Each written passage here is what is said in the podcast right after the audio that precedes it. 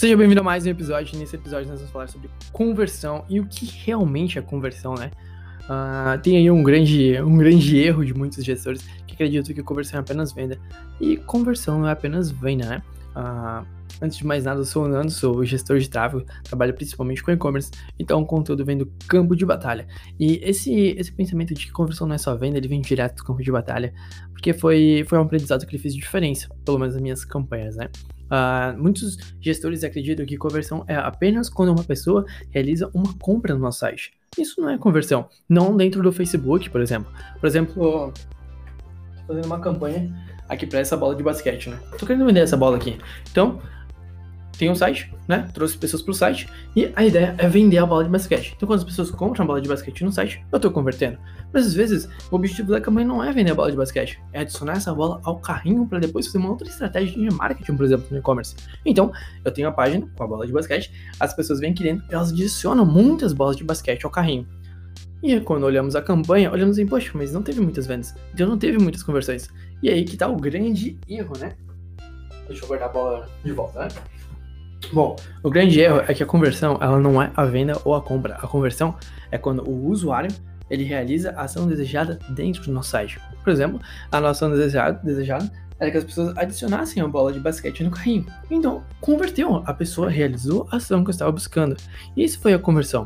Por exemplo, eu quero levar mais pessoas para o meu site que, ah, sei lá, vende xícaras. Então, criei um anúncio de tráfego, por exemplo, e eu quero levar muitas pessoas que têm interesse na xícara, né, em xícaras, para o meu site.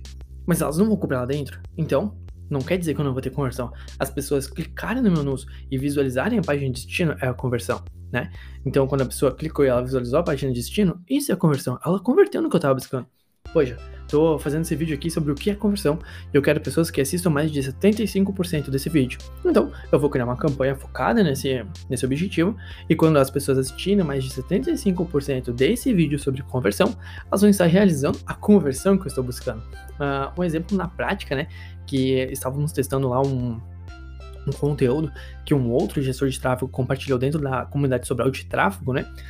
de um teste de públicos, né? Então você ia testar um público aberto, só com algumas segmentações, e a ideia, o objetivo daquele, daquele conjunto, daquela campanha, era adição ao carrinho, né? Era buscar pessoas que adicionassem ao carrinho, que de alguma maneira ia puxar a inteligência do pixel e acabar conseguindo converter ou ter uma boa adição ao carrinho para depois fazer uma outra estratégia.